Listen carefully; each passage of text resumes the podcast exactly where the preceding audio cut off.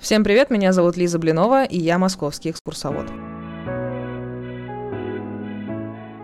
И сегодня мы с вами поговорим о горгульях. Да, об этих мифических существах, которые украшают многие особняки в центре Москвы. Что же такое горгульи и почему они так будоражат наше воображение?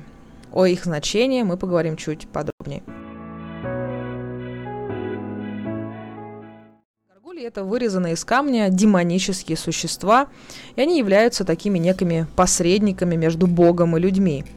Устанавливают их на боковых фасадах крупных зданий или соборов для отвода воды с крыш, то есть имеют такое утилитарное значение. Считалось, что они укращены высшей духовностью, а сосредоточием которой является, конечно, храм.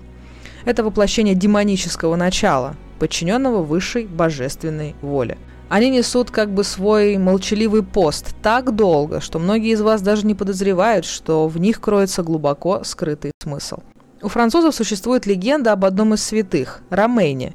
В 17 веке его сделали епископом, и ему пришлось сразиться с существом под названием Гаргулей. Это было драконоподобное существо с крыльями, длинной шеей и способностью извергать огонь из своей пасти – и покорив дракона, Ромен не смог уничтожить его голову, так как закалил огонь ее из собственной пасти. Тогда святой поместил ее на стены собора, и она отпугивала злые силы, напоминая людям, что бесы не дремлют, и вообще о судьбе грешных душ. Горгульи могли быть самыми разными. Это не обязательно должны были быть какие-то фантастические существа. Многие горгульи имеют форму определенных животных, и это не случайно.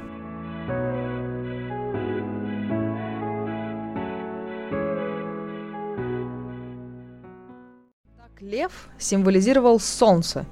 Его золотистая грива представляла собой солнечный венец нашей жизни. Однако в средние века строители соборов часто использовали льва как символ гордости, а это один из семи смертных грехов.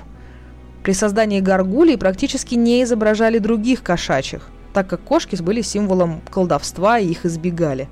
А вот собаки были очень популярны, и они должны были охранять здание – но их присутствие на крышах обусловлено еще одной причиной. Собаки частенько хотят есть и похищают еду у людей.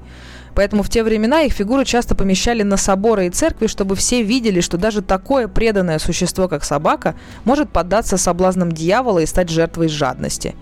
К волкам всегда относились с некоторым уважением, так как эти животные всегда работают сообща. В средние века их ассоциировали со священниками, которые должны были защищать людей от дьявола. Орлы.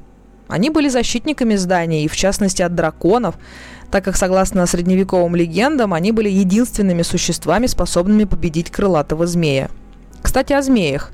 Со времен Адама и Евы змей является символом постоянной борьбы между добром и злом. Среди семи смертных грехов он олицетворяет зависть. Змей считали бессмертными, что говорило о том, что борьба с грехами будет продолжаться вечно.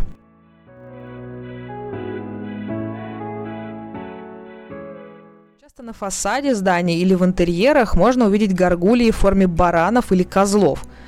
Они также имели двойственную природу. С одной стороны, их считали божественными, а с другой, их считали злобными существами и символами похоти. Еще одного из семи смертных грехов и ассоциировали с сатаной.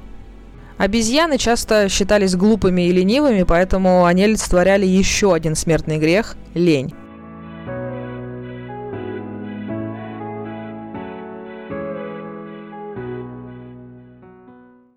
Иногда горгулью изображали в виде фантастического существа – химеры, которое рождается при слиянии тел различных животных. Такие химеры олицетворяли тех, кто недооценивает могущество дьявола.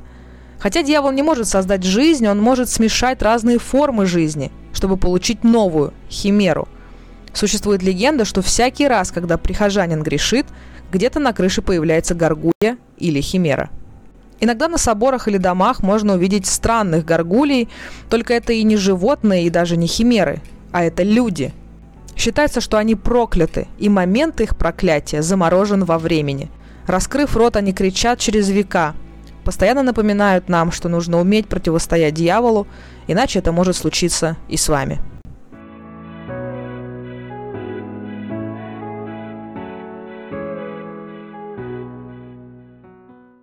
Этом у меня все. Спасибо вам большое.